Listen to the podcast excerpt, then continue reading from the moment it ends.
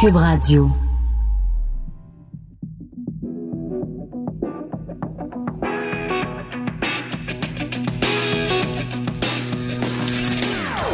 Des opinions bien à elle. Sophie Durocher. Son franc-parler ne laisse personne indifférent. On n'est pas obligé d'être d'accord. Bonjour tout le monde, c'est Sophie Durocher. On est le 14 janvier 2020. Demain, ça fera une semaine que l'Iran a abattu euh, donc euh, en plein vol le vol 753 avec 63 euh, citoyens canadiens à bord. Et ben justement l'Iran est en train de procéder à différentes arrestations liées à cette ce missile qui aurait été envoyé par erreur. Mais il se passe aussi beaucoup beaucoup de choses en Iran des manifestations. Vous les avez vues vous avez vu les images vous en avez entendu bien sûr parler. Mais il y a aussi euh, tout un mouvement de fond qui est en train de se passer en Iran, des gens qui quittent le pays, des gens qui font défection, euh, des journalistes qui démissionnent avec fracas. Bref, pour parler de tout ça puis comprendre tout ce que ça signifie, je vais avoir très bientôt au bout de la ligne l'ex-député d'origine iranienne Amir Kadir. Amir Kadir, donc, qui a été euh, pendant des années député de Québec solidaire. On vient de le joindre au téléphone. Bonjour, Monsieur Kadir. Bonjour, comment allez-vous? Ben moi ça va bien, mais pour euh, quiconque a des liens de près ou de loin avec euh, la communauté iranienne, ce sont des heures euh, difficiles. Est-ce que je vous me permettez de commencer par une note plus personnelle, Monsieur Kadir? Est-ce qu'il y a des gens qui étaient sur ce vol qui a été abattu par un missile iranien, des gens que vous connaissiez de près ou de loin? Euh, oui, euh, et c'est ce qui, en fait, beaucoup de gens à Montréal, dont moi, on avait euh, de près ou de loin des connaissances dans ce vol, et c'est ce qui a bouleversé autant de monde et créé beaucoup de tristesse et de colère. D'abord, je soulignerai la la perte vraiment tragique d'une dame remarquable qui habitait depuis un an et demi à Toronto, mais qui a vécu à Montréal à peu près 25 ans. Une figure connue du milieu culturel iranien de Montréal. Elle animait en fait une partie des activités d'un centre culturel sur la rue de la Roche euh, dans, dans le quartier Plateau-Mont-Royal. Euh, une, euh, une personne issue d'ailleurs d'une famille très politique en Iran qui était pour diverses raisons excessivement appréciée et puis le malheur le malheur l'a frappé là. Quel est son nom pour qu'on puisse lui rendre hommage de façon appropriée? Madame Niloufar Sadr. Niloufar Sadr, qui laisse dans le deuil un fils à Toronto et deux filles euh, jumelles qui sont un peu partout euh, dans le monde dans le monde. Donc cette cette tragédie, rien de moins qu'une tragédie. Je veux euh, euh, vous faire réagir à plusieurs choses. D'abord, Monsieur Kadir, comment vous réagissez à cette déclaration de Justin Trudeau qui fait un lien très clair en disant, ben, sans la récente euh, escalade des tensions entre Washington et Téhéran, ben, les 176 passagers du Boeing ukrainien seraient encore en vie. Est-ce que vous êtes d'accord avec l'analyse de Justin Trudeau? Vous voyez, le gouvernement canadien souvent donne l'impression d'être très aligné sur le gouvernement américain. Donc, dépendamment de comment on interprète ces dernières informations, euh, ça peut être un baume sur nos plaies ou pas. C'est sûr mhm. que on a attendu longtemps avant de voir le gouvernement canadien manifester son mécontentement et son rejet euh, des politiques d'intervention américaine dans la région, n'est-ce pas? Euh, lorsque Trump a ordonné euh, l'assassinat de Soleimani, euh, qui est un, un des mm, clés, euh, évidemment, de la dictature en Iran. Mais l'intervention elle-même était-elle justifiée et judicieuse? C'est là qu'il y, y, avait des interrogations pour la plupart des observateurs et pour des gens comme moi qui suivent un peu de loin la situation en Iran, nous apparaissant très mal avisés parce que ça venait saper euh, en quelque sorte couper l'herbe sous le pied de l'opposition iranienne qui était en soulèvement depuis mhm. un mois. Or, oui. Et cette affirmation de M. de Trudeau vient mettre une distance et, disons, de manière générale, euh, blâme un petit peu dans le fond l'administration américaine parce qu'il mentionne que euh, la, cette, cette euh, c'est-à-dire la crise et l'escalade est à l'origine de ces pertes et donc reconnaît que dans le fond, cette intervention militaire américaine n'est pas sans lien aussi avec tous ces événements qui sont enchaînés et qui ont produit la, chute, l'écrasement tragique de l'avion. Mais en même temps, on peut regarder les choses différemment. C'est-à-dire, voici la séquence des événements. Les Américains assassinent Soleimani. OK? Euh, ça crée une tension, évidemment, entre les deux pays. L'Iran est complètement à cran, voit un avion euh, se circuler dans l'espace aérien iranien et tire dessus, supposément par erreur. On peut penser donc qu'il pensait que c'était un avion militaire américain. Donc, font tomber cet avion avec 176 passagers à bord. La réaction du peuple iranien est d'être outré non pas contre les Américains, mais outrés contre leurs propres dirigeants qui ont euh, euh, dit que c'était eux qui avaient fait ça. Donc, tout le soulèvement qu'on voit au cours des derniers jours, c'est peut-être justement causé par cette étincelle-là. Non, non, non, un instant. Regardez. Oui, on peut le voir de diverses manières, mais moi, je dirais que d'abord, c'est sûr que personne ne pardonne. L'immense majorité des Iraniens sont en colère contre le pouvoir. D'abord, pourquoi a-t-il autorisé que des avions puissent survoler l'espace aérien iranien dans des moments aussi tendus?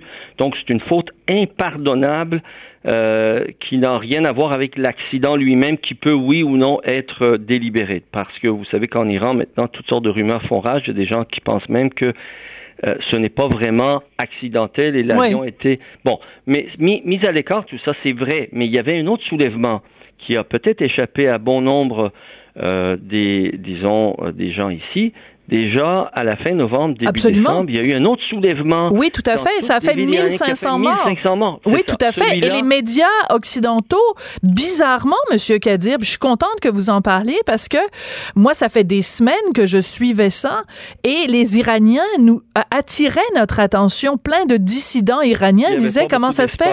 Oui. Il n'y avait pas beaucoup d'espace pour cette info. Je dois dire, je comprends quand même un peu parce qu'au même moment, il y a le soulèvement en Haïti, il y a le soulèvement en Algérie, il y avait le soulèvement au Chili, et je comprends très bien. Ce que je voulais dire pour revenir là-dessus, c'est que ce que le peuple iranien a besoin, c'est que il puisse s'occuper de ses affaires lui-même. À chaque fois que les États-Unis interviennent dans la région, ça crée une situation de tension qui donne beau jeu à la dictature iranienne pour réprimer plus facilement, trouver des justifications pour justifier davantage sa répression. Et ça, on n'en a plus besoin. Ça fait déjà 17 ans que des gens comme moi disent lorsque on est sollicité dans le mouvement pacifiste dit la même chose. On a dénoncé, vous rappelez-vous les grandes manifestations qu'il y a eu contre l'intervention américaine en Irak? On disait exactement ça. Si on fait ça, on empire les problèmes, on déchaîne. Oui, mais est-ce que c'est possible, Monsieur Kadir, que dans ce cas-ci, dans ce cas-ci, est-ce que c'est possible justement que l'assassinat de Soleimani soit l'étincelle qui va créer un soulèvement chez les Iraniens eux-mêmes? Je veux juste vous donner. Besoin. Le soulèvement était déjà en marche.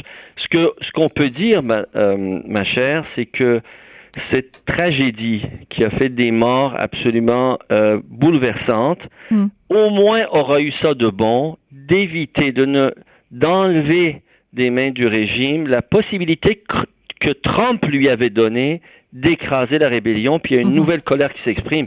Mais a-t-on besoin de morts, de catastrophes, de bombes? Non, on n'a pas besoin de tout ça.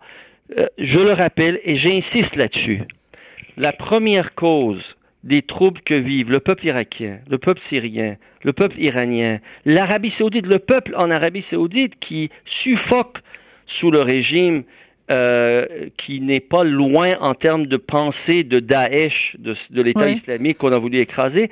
La cause première, c'est l'intervention répétée ah, et la présence. ça, va être la faute des Américains. Oui, mais... Non, non, mais il est clair, on le voit, ça fait des années que les observateurs sincères de la situation le répètent et on a fait qu'empirer les choses. Mais monsieur, monsieur Kadir, ça vous êtes en train de dire Oui, mais alors ça veut dire que l'Arabie Saoudite du Rocher, mon nom. Ma position n'est pas assez je n'ai pas eu souvent l'occasion de vous en parler. Oui. Il faut se le répéter. Les talibans qui sont à l'origine, par exemple, d'Osama Ben Laden et d'une série des catastrophes qu'on a connues depuis 20 ans, il ne faut pas l'oublier. Oui, mais ça vous, vous mettez toujours le blâme sur les États-Unis. En Arabie Saoudite, s'ils traitent les femmes comme moins que des chameaux, c'est toujours bien pas la faute à Donald Trump, là. C'est trop facile. Maréchal, du rocher, du rocher, vous trompez pas. Et le peuple et le peuple d'Arabie saoudite ne demande pas mieux que de, combattre et de pouvoir se battre et de renverser ces régimes de dictature, ces régimes fanatiques, ces régimes réactionnaires. Sauf que notre lutte, la lutte de ces peuples, est obstruée à chaque fois que des pouvoirs étrangers viennent et interviennent et veulent pour nos ressources contrôler la région et font là-dessus le beau jeu de tous ceux qui ont recours à la violence pour régner. Donc, Mais je voudrais, j'aimerais vous, entendre. du Rocher, arrêtez de m'appeler Madame Maréchal. Je m'appelle Sophie Du Rocher, Amir, quand même. Excusez-moi, je me suis pas, ça fait trois fois. Bon, non, c'est pas, pas grave. Désolé. Amir, on va, il y a une chose sur laquelle on va être d'accord. de toutes parts, Madame je comprends. Rocher, alors je suis. Non, non, euh, mais, j'aime beaucoup Isabelle, mais vous êtes trompé de poste. C'est pas grave. Euh, Amir, Bon, c'est Duduche qui vous parle. Bon, alors, donc, on, on, je comprends ce que, ce que vous dites. Je suis pas d'accord avec vous, mais je veux qu'on revienne à l'Iran parce que quand même, il y a des choses qui se passent en Iran qui sont pas toutes causées par Donald Trump. Je veux donner deux exemples, puis je veux vraiment que vous réagissiez à ça. Euh, oui, mais trois ce choses, qui se en fait. en Iran concerne le peuple iranien. Peut-on les laisser tranquilles pour le oui, régler? Oui, mais, mais je veux votre analyse là-dessus. Regardez, nous, on est des citoyens du Canada dont l'allié s'appelle États-Unis. Donc prenons nos responsabilités, réglons ce qui relève de nos responsabilités, rappelons à nos gouvernements de cesser d'empirer le problème, puis ensuite on pourra sincèrement se porter à la sincèrement en appui à la lutte des euh, des gens qui défendent les droits de l'homme en Chine, comme en Iran, comme en Arabie Saoudite. Vous savez, dans la hiérarchie de responsabilité, on n'est pas crédible si on ne dit rien des torts que cause Trump et son allié, le Parlons-en, mais parlons aussi des torts de l'Iran. Et c'est là que je veux vous amener. Alors, deux choses. que j'en parle moi. Mais d'accord, mais justement, parlons-en. Alors, deux, deux choses quand même, deux images marquantes. La seule médaillée olympique euh, iranienne, donc euh, championne de taekwondo, a fait défection. Elle a quitté le pays et elle a dénoncé l'hypocrisie d'un système qui, selon elle, utilise euh, ses sportifs à des fins politique. Euh, elle a dénoncé aussi le fait qu'on l'ait. Oui, quel, quel courage. courage admirable. Et elle n'est pas la seule. Il y a eu d'abord plusieurs défenseurs de droits de l'homme qui ont été arrêtés. Ensuite, en, en euh, juste, je parle des trois, quatre derniers jours. Plusieurs ensuite en rébellion. Plusieurs commentateurs et journalistes des médias ont donné leur démission. Oui. Pour j'ai leur nom. exprimer leur désaccord. Zara Katami et Sabarad, elles ont toutes les deux démissionné. La première a dit euh, ça fait 13 ans que je vous mens. Ce sont des femmes exceptionnellement courageuses quand même. Des, des, artistes qui devaient participer à la plus grande, je dirais au plus grand, à la plus grande manifestation culturelle qui a lieu en Iran chaque année, ce qui, s'appelle le Festival Fajr. On dit on boycotte et on ne participera pas. Tout ça montre un courage qui prend de l'ampleur parce qu'un espace s'est libéré. Euh, comment je pourrais dire, à toute chose malheur, parfois à certaines choses, mhm. malheur peut être bonne. Et ce qui est arrivé, c'est-à-dire ces, ces pertes en vie humaine tragiques n'auront peut-être pas été en pure, en pure perte.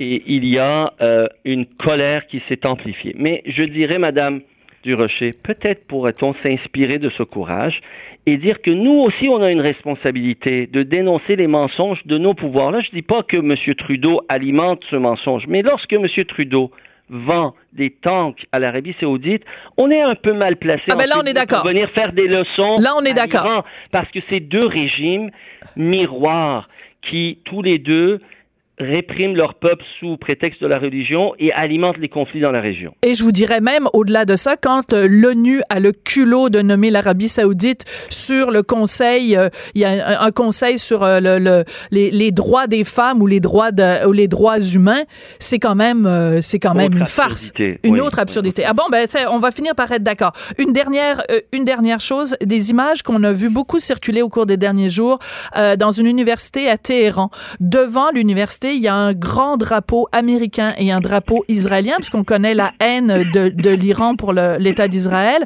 Et euh, on s'attendait à ce que les, les étudiants, quand ils rentrent à l'université, piétinent ces deux drapeaux. C'est très symbolique. Or, les images qu'on a vues au cours des derniers jours sont des étudiants qui font très, très attention justement pour contourner ces deux drapeaux-là, une façon de défier les autorités en disant on, on, ne, on, ne, on, ne, on, on, n'achète plus vos mensonges. Est-ce que pour vous, c'est vraiment symbolique de quelque chose? Oui, je pense que ce qui se traduit, je peux deviner, je peux, je, peux pas mettre à leur place, mais sachant qu'en Iran, l'administration ou le pouvoir américain n'est pas plus populaire qu'ici au Canada hein, ou au Québec.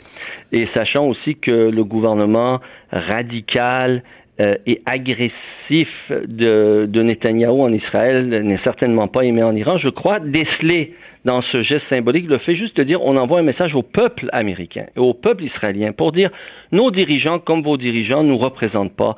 Puis lorsqu'il y a des propos belliqueux, puis lorsqu'on mhm. brûle des drapeaux, ça nous représente pas. Euh, les, quand un peuple se soulève pour des droits démocratiques, quand un peuple se soulève pour qu'on arrête la guerre, ce peuple-là veut pas plus la guerre pour un autre pays. Mais il y a une symbolique aussi parce que bon, il y a plein de témoignages de gens qui disent à l'école iranienne, on apprend dès un tout jeune âge à dire mort à Israël ou mort aux États-Unis. Donc il y, a quand même ce lavage de cerveau qui a lieu en Iran depuis ben, un tout jeune âge. C'est un rejet de cette approche, je dirais, manichéenne dans lequel, lorsqu'un gouvernement est en, est en conflit avec un autre gouvernement, la première chose qu'il exige, c'est ça c'est la guerre. En disant mort, en fait, mort en, Iran, c'est plus dans le sens de abat, comme on dit, abat la dictature, abat la monarchie. Donc, ça va plus loin que ça, parce que l'item numéro un de la constitution iranienne, c'est quand même la destruction d'Israël. Je pense pas que c'est juste abat Israël. Non, non, non, là, là exagérons pas. Ça, c'est ça, c'est les propos. Ça, là, on participe à une démonisation, Madame Durocher, qui est pas à votre honneur si on veut avoir une pensée un peu plus complexe que les mots-là, il faut pas qu'on répète en miroir un peu la même chose. Eux démonisent l'Occident, démonisent euh, l'ensemble de l'Amérique. Démonise Israël aussi, Monsieur Kadir. Ils démonisent Israël et nous, on ferait pareil avec eux. Je pense que là, on, on, je démonise pas, je, je, dis les faits. Les faits, c'est qu'Israël. Non, non, mais c'est pas ça les faits. L'Iran démonise Israël. Mais non, non, non. L'Iran démonise l'Iran, c'est-à-dire le pouvoir en Iran. Oui, ben oui, c'est ce que je dis. C'est ce que je dis. dans la constitution iranienne. Oui. D'accord? Non, non, mais non, mais non. Euh, et, et c'est là qu'il faut. Ce sont les mollahs. Les mollahs et les ayatollahs. Il faut demander à vos recherchistes de, oh. fournir une information plus exacte. Monsieur Kadir, soyez pas condescendant, s'il vous plaît. Qui vient de la, du lobby aussi euh, du gouvernement israélien, qui est pas plus tendre et qui est pas, ce sont pas des enfants de cœur. Israël Israël piétine à ses pieds le droit international, est un gouvernement qui a violé constamment les, la souveraineté territoriale et les droits de tout son peuple alentour. Donc le gouvernement israélien n'est pas meilleur que le gouvernement iranien. A pas un meilleur. comment pouvez-vous dire euh, êtes absolument hallucinant? Donc Iran, l'Iran qui. Hallucinant. Je vous dis ce que justement l'histoire nous enseigne. Le gouvernement israélien a attaqué le Liban, a attaqué la Syrie, a attaqué à plusieurs reprises, l'Irak a attaqué la Palestine et son territoire et l'a morcelé et, et, et, et, mais vous, vous n'êtes pas du tout en train de démoniser Israël. en contravention du droit international lorsque vous faites des punitions collectives parce que quelqu'un a fait quelque chose, c'est en contravention de la loi internationale. Et si moi et vous, on n'est pas capable de distinguer les deux, nous ne serons pas crédibles aux yeux des peuples du Moyen-Orient. Si on veut sincèrement. On va se conclure là-dessus parce que j'ai. Il faut reconnaître les torts de tout le monde. On peut pas avoir un deux poids deux mesures. Ah ben ça, là, ça là-dessus on est d'accord. Il n'y a pas de problème. Non, c'est pas ça que je dis. C'est pas ce que je dis. C'est pas ce que je dis. Ce que je dis, c'est que euh, le, le, le fait d'avoir des étudiants dans une université iranienne qui se font dire depuis leur temps le plus l'âge le plus tendre que le but visé c'est la destruction, pardon, la destruction des de les voir contourner le drapeau d'Israël. Je trouve que c'est un symbole important. Vous voyez très bien. Merci beaucoup, Monsieur Amir Kadir. Je, suis désolé, c'est tout le temps qu'on a. je suis désolé, c'est tout le temps qu'on a. Iran ne se laisse pas berner par cette propagande. Voilà, ben c'est parfait. Ben, exactement. Mais ben, je suis très contente de l'entendre. Merci beaucoup, Amir Kadir, donc ex-député de Québec solidaire. Et je vous rappelle que le titre de l'émission, c'est bien sûr, on n'est pas obligé d'être d'accord. On n'est pas obligé d'être d'accord pour nous rejoindre en studio. Studio à commercial cube.radio. Appelez ou textez. 187 cube radio. 1877 827 2346. Il y a sur les médias sociaux un militant euh, progressiste, euh, supposément euh, de gauche, qui se fait un petit peu la, police du web. Et je veux pas lui donner de publicité, donc je ne mentionnerai pas son nom. Mais sa spécialité, c'est d'essayer de outer, excusez-moi l'expression anglaise, des gens qui correspondent pas à son idéologie et de s'arranger pour que ces gens-là perdent leur job. Alors, il y a un DJ qui s'appelle Ophélien Champlain qui a été la cible de ce militant, cette police du web, et il craint même de perdre son travail. Donc, Ophélien Champlain, qui est DJ à Montréal, est en studio avec nous. Bonjour, Monsieur Champlain. Bonjour, Madame. Donc, vous avez été visé par la police du web, ce militant, donc, qui euh, vous accuse à pleine page, là, sur son blog, d'être euh, islamophobe. Alors, euh, commençons par le début. Êtes-vous islamophobe? Eh bien, je m'oppose à toutes les idéologies totalitariste et je considère que l'islam fondamentaliste en est une. Donc, je m'oppose à cette idéologie-là. Si ça fait de moi quelqu'un d'islamophobe, je le suis. Euh, mais c'est vraiment un niveau idéologique à cause du totalitarisme. Donc, vous êtes contre, non pas contre l'islam, mais contre les islamistes ou les, euh, les, les, musulmans fondamentalistes. C'est ça la nuance? C'est ça la nuance. Quand je me rends compte qu'il y a un sujet qu'on ne peut pas critiquer dans une société démocratique, ça m'inquiète. Et je me dis, un, il y a le germe ici de, de d'une pulsion euh, autoritariste de censure et je constate que le voile est quelque chose d'intouchable et que tout ce qui entoure donc le fondamentalisme musulman est, intouchable et ce qui m'arrive en est la preuve. D'accord. Alors vous êtes arrivé en studio, euh, vous ne portiez pas votre casquette, je vous ai demandé de la mettre, donc vous portez une casquette sur laquelle est écrit le mot infidèle et en dessous la, traduction en arabe du mot infidèle et c'est une des choses que vous euh, reproche ce militant, cette police du web, de dire que se promener avec une casquette comme ça, marquée infidèle, c'est de la provocation pour les musulmans. Ben, si cette casquette-là est de la provocation pour les musulmans, premièrement, ce n'est certainement pas de la provocation pour les musulmans qui luttent contre le fondamentalisme. Et, euh, Je pense pas que Jamila Benhabib va faire des, des contorsions ou faire de l'urticaire si elle vous voit avec cette casquette. Probablement pas. Euh, mais peut-être que Dalila Awada n'aimerait pas vous voir avec cette casquette-là. Après, est-ce que c'est une provocation aux gens qui sont plus euh, orthodoxes dans leur religion? Mais c'est exactement le propos. Euh, c'est mon propos. C'est que si on me dit que ma casquette est une provocation, ce n'est qu'une affirmation de croyance. Ça veut dire que le voile, qui est aussi une affirmation de croyance, est également une provocation. En fait, ma casquette, c'est une affirmation de non-croyance. C'est un bon parallèle. Mais c'est le parallèle parfait. Et c'est pour ça ma démarche. Euh, j'ai constaté que l'espace public était de moins en moins sécularisé. C'est ça qui m'effraie. Parce que c'est pas demain. Le problème, c'est dans 20 ans, c'est dans 50 ans. On regarde l'Europe, et ça va arriver ici, tout ce qui se passe en Europe, c'est-à-dire l'islamisation de la société. Euh, alors, ma démarche, c'est de, mais je vais, vous poser la question différemment. Pourquoi vous portez cette casquette sur laquelle il est marqué infidèle? C'est quoi le but de, cette casquette-là? Euh, c'est du militantisme. Par exemple, si j'arrive dans un commerce et que je vois qu'il y a des employés qui arborent des symboles religieux, et on va, ça ne va être que le voile à Montréal, parce que c'est le symbole religieux le plus répandu. Ben, il y a des gens qui portent le turban aussi. Oui, mais j'en ai pas encore vu, pas, encore vu une fois dans un commerce. Euh, mais j'ai vu souvent des femmes voilées. Alors, vous arrivez dans un commerce, il y a une femme musulmane euh, voilée, ça vous dérange? Euh, alors, je veux savoir si moi, j'aurais le droit de travailler au même endroit avec cette casquette. Alors, je demande un formulaire d'emploi. On me le donne, et alors je dis, mais avant de le remplir, je veux m'assurer que je vais pouvoir travailler en portant cette casquette. Alors, évidemment, ils me disent non. J'ai pas fait l'expérience très souvent, mais la casquette est assez récente, mais ils vont forcément toujours me dire non. Alors je dis à la personne en, autorité du magasin, mais pourtant vous permettez euh, le port d'un symbole qui exprime une croyance. Mm-hmm. Euh, et pourquoi moi, je ne pourrais pas? Je veux mettre euh, en lueur cette contradiction. D'accord. Donc, en ce moment, au Québec, depuis l'adoption de la loi 21, on parle beaucoup, évidemment, de port de signes religieux et la loi 21, par contre, ne vise que les employés de l'État et encore pas tous les employés de l'État, seulement qui sont en position d'autorité. Donc, comment vous partez de cette loi 21 sur la laïcité et parce que quelqu'un dans un commerce, et c'est un, employeur privé, moi, j'aurais tendance à dire, ben, il peut bien engager qui il veut et les gens dans son commerce peuvent bien porter ce qu'ils veulent. Qu'est-ce que vous répondez à cet argument-là? Oui, d'accord. En quoi ça vous dérange que la caissière soit voilée?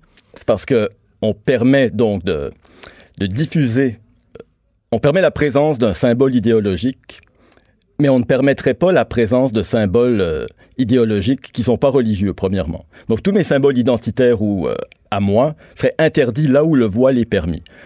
Par exemple, si vous vouliez être engagé, que vous portiez un t-shirt disant euh, euh, Dieu n'existe pas ou Jésus est mort ou euh, enfin Jésus est mort, ça on le sait qu'il est mort sur la croix, mais je veux dire Jésus est un est un est un est un est un est un fou furieux, ben on on on vous engagerait pas. Jamais de la vie et ni avec cette casquette. Mais, mais j'essaie de comprendre, Ophélien, c'est que je comprends votre démarche et je pense que dans une société libre et démocratique, on a le droit de se poser ce genre de questions-là. Mais là où je, je pense qu'il y a peut-être un questionnement, c'est euh, écrivez des, des blogs, euh, euh, écrivez des lettres ouvertes dans les journaux pour ça, mais d'aller dans un commerce et de, et de, et de pointer du doigt ce commerce-là ou cette caissière-là, est-ce que c'est pas euh, dépasser la limite? Je dis pas que vous devez perdre votre job à cause de ça, là. on n'en est pas rendu là. Mais est-ce que vous comprenez qu'il y a des gens qui peuvent dire, ben là, Ophélia, t'as d'autres combats à mener ou le mener différemment, ce combat-là? Peut-être, euh, sauf que je n'ai pas, je n'ai intimidé personne, j'ai fait que poser la question. Ouais. Euh, simplement pour exposer le double standard. Et pour revenir à ce que vous disiez tantôt sur la laïcité, je ne considère absolument pas que ça a un rapport avec la laïcité. D'accord. Euh, moi, outre la laïcité, je, suis pour une société sécularisée. Ce que le Québec était devenu à partir de la Révolution tranquille et qu'il est de moins en moins. Mon combat est celui-là. Je suis, je veux une société sécularisée. Je me rends compte qu'on est en train de la perdre. D'accord, mais pour avoir une société sécularisée, il faudrait que le gouvernement émette des lois. Autrement dit, vous, vous voulez faire un petit peu votre propre loi. Parce que si vous, vous ne souhaitez pas que dans des commerces, les gens portent des signes religieux, ben, vous contrevenez à la loi. Parce qu'il n'y a aucune loi au Québec qui dit, comme par exemple en France, on n'a pas le droit de se promener avec euh, le niqab. C'est interdit sur la voie publique. Mais cette loi-là n'existe pas ici au Québec. Donc, faites changer les lois plutôt que de faire changer l'attitude d'un commerce en particulier. Vous comprenez ce que je veux dire? Oui, je comprends ce que vous voulez dire. C'est un Et débat intéressant quand même. Très intéressant. Et euh, c'est pas que je veux faire changer un commerce en particulier. C'est, je veux juste exposer qu'il y a des privilèges. Le, les symboles religieux, en particulier le symbole de l'islam politique, euh, de, euh, du fondamentalisme, se peint beaucoup en victime. Et moi, je veux démontrer qu'au contraire, on lui accorde des privilèges qu'on n'accorde pas aux autres symboles, aux autres affirmations de croyance qui sont tout à fait équivalents. D'accord, mais si quelqu'un, si vous allez dans un commerce et que quelqu'un porte une croix, une grosse croix catholique, est-ce que ça vous offense? Euh, ça, ça a la même euh, portée. Le problème, c'est que la, la, la croix catholique, si je la critique, on va pas faire une chasse aux sorcières contre moi. Et là, il n'y a pas un militant, il n'y a pas un, un, un, prof de cégep, je pense qu'il est professeur au cégep, ce gars dont je ne nommerai pas le nom. Euh, il va pas partir en guerre contre vous si, ah. vous, euh, si vous, vous faites des convulsions à cause d'une croix catholique. Voilà. Ou si quelqu'un avait une casquette de Donald Trump, par exemple. Ça ne dérangerait personne que, que je sois offusqué. Mais. Oui, mais c'est intéressant la casquette de Donald Trump, parce que la fameuse casquette MAGA, la Make America Great Again, euh, il y a beaucoup de gens qui portent des jugements sur euh, la casquette. Est-ce que justement dans un même commerce où on engage une femme euh, qui porte le voile, est-ce qu'on engagerait quelqu'un qui porte une casquette Make America Great Again? Et non, et c'est là mon problème. Si on, on pouvait engager les deux, alors ça serait pas un problème.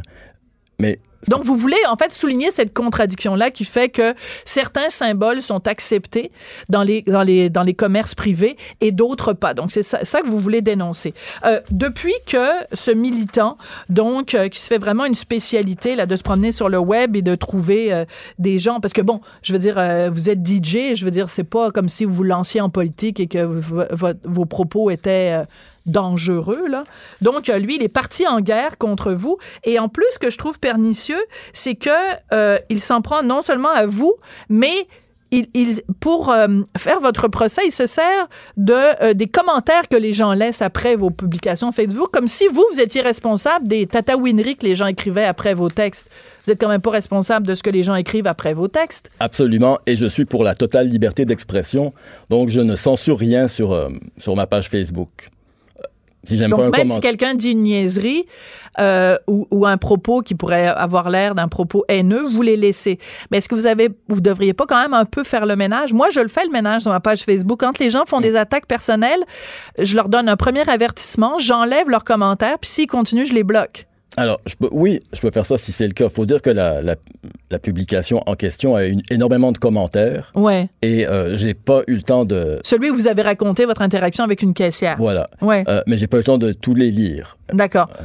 Mais donc, alors, tout ça pour dire, ce militant, donc, euh, critique le fait que vous portez une casquette qui s'intitule Infidèle. Il dit que c'est de la provocation pour, euh, pour les musulmans. Et il s'en prend à votre publication où vous racontez votre interaction avec la caissière dans un commerce en quoi on part de ça et on arrive à vous allez peut-être perdre votre job? Euh, ben parce que je suis un infréquentable. Et selon lui, je oui. suis un infréquentable. Et c'est, il y a cette publication, mais c'est aussi tout ce qu'il a pu trouver sur moi oui. qui, qui, fait de moi un infréquentable. Euh, et là où il a eu le, le jackpot, c'est qu'il a vu dans ma bio Twitter, où en 50 caractères je dois me présenter, que je suis anti LGBTQ+. Or, je travaille dans un établissement gay. Est-ce que vous êtes vous-même euh, membre de la communauté LGBT? Peut-être que c'est une question indiscrète. Je suis homosexuel. Oui. Je ne suis pas membre de la communauté LGBTQ+. Je comprends parce la que je suis contre cette idéologie. vous êtes comme Éric Duhem, mettons. Il est gay, mais il, a, il, est, il veut pas être militant, puis il veut pas être associé à une communauté, entre guillemets. C'est un peu ça? Euh, j'ai pas lu son livre. Mais je serais probablement plus proche de, assez proche de lui sur certaines de ses déclarations que j'ai entendues. D'accord. Euh, mais je rejette cette idéologie. Euh, évidemment, dans ma, j'ai pas le temps d'écrire une thèse en 50 caractères dans ma bio Twitter. Alors, il s'est servi de ça aussi pour me nuire à mon emploi. Alors, votre emploi, donc, euh, c'est d'être DJ dans un bar LGBT dans un bar gay. Dans un bar gay. Donc, alors quoi, vos patrons vous ont rencontré en disant euh, qu'est-ce que c'est ça cette affaire-là, puis comment ça se fait que tu es LGBT, anti-LGBT? Est-ce que ça vous a nuit à ce point-là que vous craignez de perdre votre emploi? Donc, je veux pas, je veux pas parler de du bar, au nom du bar où je travaille, ou raconter qu'est-ce qui est en cours. Mais ce que je peux dire, c'est que ça a évidemment généré des, des commentaires euh, haineux à mon endroit, et probablement pas tant à cause de mes propos sur le voile, mais sur le fait que j'avais écrit que j'étais anti-LGBTQ+. Parce que si je n'ai pas le, loisir d'expliquer que c'est l'idéologie mhm. et le politiquement correct qui encadre tout ça auquel je m'oppose... Vous passez juste pour quelqu'un qui est homophobe. Voilà, alors je suis moi-même homosexuel. Oui, mais quelqu'un pourrait dire ça existe des homosexuels homophobes. Quelqu'un pourrait effectivement dire ça, mais c'est vraiment pas mon cas. Mais ce qui est ce qui est clair en tout cas, c'est que après la publication de ce de ce militant donc ce police du web, ça vous a causé des troubles. Ça vous a causé. Est-ce que vous avez, est-ce que au jour d'aujourd'hui, euh, vous avez peur pour votre gagne-pain? Disons-le comme oui, ça. Oui, certainement. Oui, absolument. Alors, si vous aviez ce personne dont je refuse de donner le nom parce que je ne veux pas lui faire plus de publicité qu'il n'en mérite, si vous l'aviez en face de vous, qu'est-ce que vous voudriez lui dire? Euh, que ces tactiques, premièrement, les, outre l'idéologie, euh, c'est la tactique qui fait que quelque chose est, est fasciste ou totalitariste. Donc, même si euh, il est d'une idéologie à gauche. Ses tactiques sont les mêmes, d'intimidation sont les mêmes que des, groupes euh, fascistes ou, d'extrême droite. C'est les mêmes mhm. tactiques. Donc, au nom c'est de... la délation. On appelle ça du doxing en anglais, c'est-à-dire qu'on dit ou, façon de repérer les gens et tout ça. de l'intimidation en vue de censurer, en vue aussi d'avertir d'autres personnes de pas euh, faire ce que je fais. De vous rendre infréquentable. Oui, mais d'inciter, de décourager les autres personnes aussi de d'avoir de tenir de tels propos sur les réseaux sociaux. C'est aussi une façon de censurer. Oui, c'est ça. C'est qu'en fait, vous, vous avez quand même sur les médias sociaux le droit de raconter ce que vous voulez. C'est c'est que après euh, que ça vous coûte votre emploi, le simple fait, par exemple, que vous promenez avec une casquette marquée infidèle, puis tout ça, c'est quand même c'est quand même absurde. Mais c'est ça, c'est ça qu'il faut dénoncer, c'est que c'est rendu comme ça en 2020 que euh, à cause de trois mots sur votre descriptif euh, euh, sur Twitter, vous risquez peut-être de perdre votre job. On va faire quelque chose, Ophélia. moi, on se connaît pas. Hein, on vient de se rencontrer. C'est la première fois qu'on se voit aujourd'hui. Je, je suis pas une amie Facebook. Je suis pas. On se connaît ni d'Eve ni d'Adam. J'aimerais que vous me teniez au courant de la suite des choses parce que je trouve que c'est un, un, dossier qui est important. Et moi, ce genre de tactique là, d'intimidation des gens sur Internet où on traque le moins de commentaires euh, de travers euh, et qu'on applique euh, vraiment la matraque de la police du web, ça me pue au nez. Et donc, j'aimerais que vous me teniez au courant des suites de tout ça. Mais je suis contente de vous avoir donné aujourd'hui l'occasion de tirer les choses au clair et de remettre les pendules à l'heure. Je vous remercie énormément pour l'invitation. Merci. Ophélien Champlain, donc, est DJ et il a été la cible virulente de ce fameux policier du web dont, encore une fois, je ne donnerai pas le nom parce qu'il ne mérite pas qu'on lui fasse de la publicité. On n'est pas obligé d'être d'accord, mais on peut en parler. Sophie Durocher, on n'est pas obligé d'être d'accord. Cube Radio. Euh, selon où vous vous situez, vous avez soit accueilli la nouvelle par un gros enfin, ou vous avez dit mais non c'est terrible, c'est une chose, euh, c'est une très mauvaise idée. Quand le gouvernement Legault et le ministre de l'Éducation Jean-François Roberge ont annoncé l'abolition du fameux cours ECR éthique et culture religieuse. Alors euh, mon prochain invité François Larouche, lui est enseignant du cours d'éthique et de culture religieuse. Ça fait dix ans qu'il l'enseigne. Depuis 2011, il l'enseigne à Montréal. Je pense pas qu'il a posé un, un grand enfin lancé un gros enfin quand ça a été annoncé l'abolition. Monsieur Larouche, bonjour, comment allez-vous? Bonjour, Madame Durocher. Ça va bien, vous-même? Ben moi, ça va très bien.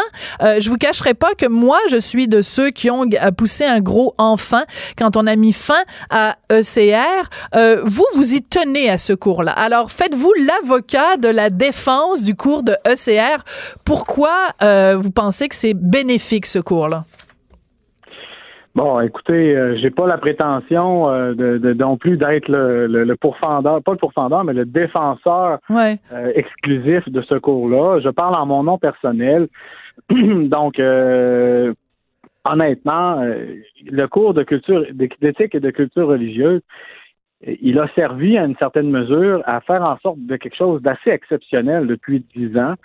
si je compare avec mon propre parcours scolaire, euh, c'est qu'avant, bon, vous le savez, il y avait les cours euh, catholiques et les cours de morale, et les élèves étaient séparés. Euh, maintenant, avec le cours d'éthique et culture religieuse, depuis une dizaine d'années, ce qu'on assiste, c'est que tout le monde est dans la même pièce mm-hmm. et tout le monde est traité sur le même pied d'égalité. et je sais que ce mot-là est peut-être pas votre mot préféré quand on parle de la culture religieuse, mais on pourra en reparler, il n'y a pas de problème. Oui. Alors, je vais vous donner un exemple, moi, qui représente tout ce que je n'aime pas de ce cours-là. Alors, c'est dans un livre, mhm. écoutez, je l'invente pas, là. Mon fils a suivi des cours d'étiquette culture religieuse, donc moi, je euh, chaque début d'année, je feuillette ses livres et je trouve des trucs qui me dérangent. Alors, dans un des livres de mon fils, il y a une mise en situation, ça s'appelle La collation. Il y a Camilla et Laurence qui sont à la cafétéria. Camilla ne mange pas et Laurence lui demande pourquoi. Camilla lui explique qu'elle fait le ramadan. Et là, euh, euh, Laurence dit C'est terrible, tes parents t'imposent cela. Moi, je t'assure que personne ne pourrait m'obliger à faire une chose pareille. Donc, elle porte un regard critique. Normalement, ça devrait être encouragé, porter un regard critique. Dans les questions qu'on pose aux élèves, on demande la réaction de Laurence à l'égard de la diversité est-elle appropriée? Mais quand vous avez 9 ans ou 10 ans, ces mots-là sont très chargés diversité. Mhm. Donc, c'est formidable la diversité. Puis si on s'oppose à la diversité, hmm, est-ce que c'est approprié ou pas? Mhm. Ça me dérange, moi, ce genre de, d'enseignement-là qu'on fait à nos enfants. Vous trouvez, vous trouvez pas qu'on ben devrait avoir un esprit critique par rapport au ramadan imposé à des, à des adolescents en pleine croissance? Moi, ce que je pense au niveau euh, de l'exemple que vous venez de donner, euh, puis je, ce que je vais dire ce que je pense, c'est que ça vient d'un manuel euh, je sais que euh, l'argument de vous dire euh, on n'utilise pas les manuels au secondaire, la plupart des, profs formés en ECR, ben, c'est mon cas. Pour la raison que, dans le fond, vous soulevez, les manuels ne sont peut-être pas adaptés. quand on parlait dans les derniers mois que les, les dernières années qu'il fallait réformer le cours de CR, jamais j'ai été contre l'idée, mais moi, dans ma tête à moi, réformer le cours de CR, c'était, on, parlait entre autres de, donner justement plus de place à l'esprit critique au niveau des religions ou encore de parler de l'athéisme, de l'agnosticisme. Donc moi, dans ma tête à moi, la culture, la, deuxième compétence, c'est manifester une compréhension du phénomène religieux. Je me disais, bon, ben il y aura un thème consacré à, à ça et c'est une bonne chose. Mais là, c'est pas ça qui se passe du tout en ce moment là. En ce moment, on, prend euh, la, culture religieuse et puis on la réduit à un huitième du programme, qui est la dernière, le, dernier thème dans, la consultation. Euh, fait on va avoir encore moins le temps de développer l'esprit critique à l'égard des religions, si vous voulez. Euh, Mais le problème, c'est que pendant dix ans, on a euh, inculqué ces, ces, ces, ces bêtises-là à nos enfants. là. C'est trop tard, là. Je veux dire, c'est pendant, pendant des années, on a dit ça. Est-ce que l'attitude de Laurence à l'égard de la diversité est-elle appropriée? Ça fait dix ans. Donc, je, comprends, moi, qu'on prenne ces, ces, ces manuels-là puis qu'on les jette à la poubelle en disant on a erré. Vous, vous voudriez quoi? Simplement qu'on prenne les manuels puis qu'on change la formulation? Ben écoutez, euh, moi j'aimerais ça que euh, les maisons d'édition, quand elles font leurs manuels, euh, elle s'assure que le contenu respecte le programme. Je veux dire, au final, je pense pas que le programme euh, défende ce que vous venez de mettre euh, de l'avant. Là, je veux dire, on peut prendre un autre exemple dans un autre manuel. où on représente une femme musulmane automatiquement avec une image d'une femme voilée. je veux dire, quelqu'un qui n'a pas de formation en culture religieuse, euh, et qui fait son possible parce qu'il est titulaire au primaire, par exemple, et qu'il n'a pas eu cette formation-là, mais il n'a pas le choix d'être prêt avec cette patate chaude-là, d'enseigner quelque chose qui n'est pas formé. Mhm. Ben, elle va dire, ben voilà une femme musulmane. Mais quelqu'un comme moi qui est au secondaire, qui est pris avec ce manuel-là, va dire, ben écoutez, l'islam, ce n'est pas que ça. Là. Il, y a, il y a des musulmans Bon. séculiers, il y a l'islam des Lumières, il y a, il y a autre chose. J'ai une Bon. formation, moi je peux en parler. Bon, ben, je vous adore, Monsieur Larouche, parce que vous, vous Ben, allez au-delà des manuels. Mais comprenez-vous la frustration qu'on a avec tous ces manuels-là qui, ré- euh, qui renforcent les stéréotypes? Même le Conseil du statut de la femme, il y a quelques années de ça, avait décrié ça, avait dénoncé ça en disant les manuels de ECR sont remplis de stéréotypes et encouragent les stéréotypes misogynes de toutes les religions. hein. Toutes les religions sont misogynes. Moi, je fais pas de différence entre les religions. Elles sont toutes misogynes. Mais donc, c'est parce que pour un François Larouche, il y a plein d'autres profs qui, eux, vont prendre ou ont pris pendant des années les manuels et les ont enseignés tels quels. Vous comprenez? C'est ça le problème. Mais je ne vais pas blâmer mes collègues d'avoir essayé de faire du mieux qu'ils pouvaient avec la formation qu'ils avaient. Moi, ce que je vais euh, plutôt, euh, je vais essayer de nous rassurer tout le monde collectivement aujourd'hui, là, Ouais. parce que euh, vous laissez à sous-entendre qu'on aurait un peu euh, brainwashé avec des mauvaises informations nos enfants depuis 10 ans. Mais il y a l'étude du euh, CEFIR qui a été faite en 2018, le Centre d'expertise et de formation sur les intégrismes religieux, qui montrait que les jeunes cégepiens en 2018 qui rentraient au cégep, donc ce sont des cégepiens, des étudiants qui ont eu le cours de CR de la première année à la fin du secondaire, on, leur, on leur posait des questions sur la culture religieuse qu'ils avaient et elle était presque inexistante. Fait que clairement, il y a un problème. Le problème, Oui, Non, mais là, ça nous rassure pas. Ça veut dire qu'ils ont rien retenu de Ben- leur cours, là. C'est pas une bonne idée. Ben, il y, a, il y a une raison derrière ça, euh, Ouais. Madame Durocher, et je vais vous l'expliquer très brièvement. C'est Oui. que euh, souvent, notamment dans la région métropolitaine, en région, ils ont souvent euh, plus de temps d'antenne, le cours de CA. Donc, les élèves euh, vont, euh, on respecte plus le, le curriculum qui est prescrit par le, ben, pas prescrit, mais suggéré par le ministère, de dire, par exemple, en première secondaire, il y aura quatre cours. Mais à, à Montréal, c'est- impossible, là, euh, à cause des volets particuliers des écoles comme art études ou euh, sport études. Donc, le cours de. ECR est évacué, c'est ça?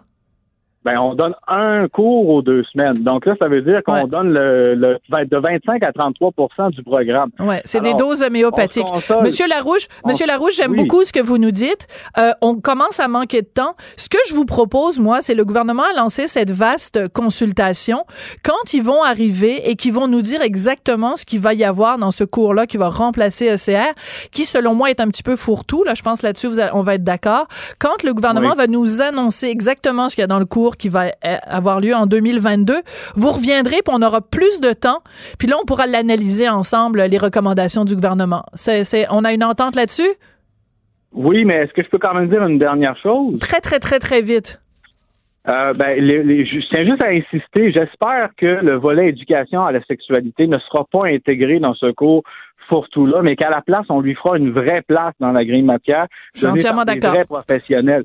Parce que euh, on n'est pas formé pour ça et ça risque d'être une très grosse pente glissante euh, de voir dans les médias euh, des profs suspendus parce que des choses n'ont pas été faites. Absolument. C'est mon, mon, ma grosse peur. Là. De toute façon, enseigner l'immaculée conception et la contraception dans le même cours, d'après moi, ça marche pas. Merci beaucoup, Monsieur Larouche. Ça a été un plaisir de vous Ça parler.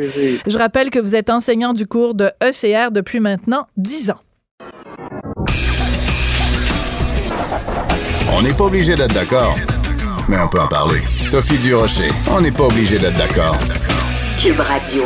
It is quite shocking. Ça a vraiment euh, bouleversé euh, le monde britannique, cette nouvelle. Donc, Harry et Meghan qui décident de faire euh, chambre à part avec la royauté. Et on parle même de la possibilité que Harry et Meghan viennent s'installer une partie de l'année, en tout cas au Canada. Est-ce que ça vous tente, vous, comme contribuable, de payer? Ce que ça pourrait coûter jusqu'à 1 700 000 pour assurer leur sécurité? On va parler des tenants et des aboutissants de tout ça avec James Jackson, qui est un historien, spécialiste de la royauté et qui nous fait le plaisir d'être en studio. Bonjour, James. Bonjour. Est-ce que les Canadiens devraient payer pour que deux membres de la, la royauté britannique viennent installer leur pénate ici? Est-ce que vous pouvez imaginer combien coûterait une publicité pour faire venir des gens au Canada? Ce que font hein, Harry et Meghan, ça vaut combien par an pour rester là, pour vanter hein, les délices de la vie canadienne. mais, mais ça, c'est- c'était c'était C'est sans prix. impensable. C'est sans c'est prix. sans prix. Alors, ça va coûter à peu près 500 euh, 1000 dollars jusqu'à 1 million, mais euh, je crois que c'est euh, c'est à peu de frais pour avoir une telle publicité. C'est-à-dire, vous, si vous voulez quitter votre pays, si vous voulez quitter Mm.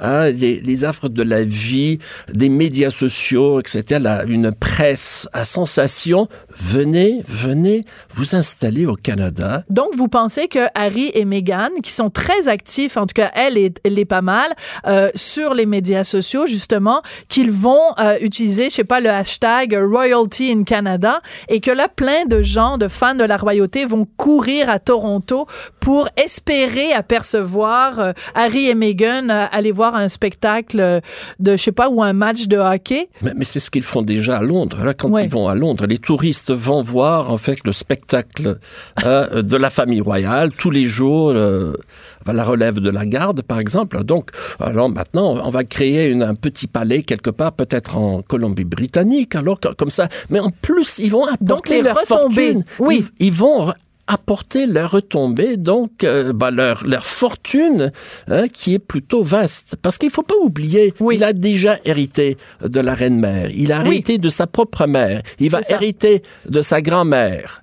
Donc, il est... Il a beaucoup d'argent et on dit que. Meghan elle-même déjà a, a une for- fortune personnelle qui est non euh, qui est non Oui, négligeable. mais il y a autre chose. Ah Euh, oui quoi Ah, James? bah oui, parce qu'il a le couple depuis euh, de- depuis six mois, ils ont déposé plus de 100 brevets Oui. pour des aclés, et ça va apporter. Hein, euh, je je me fie aux, aux chiffres que j'ai vus ce matin dans la presse britannique 450 millions. Ah!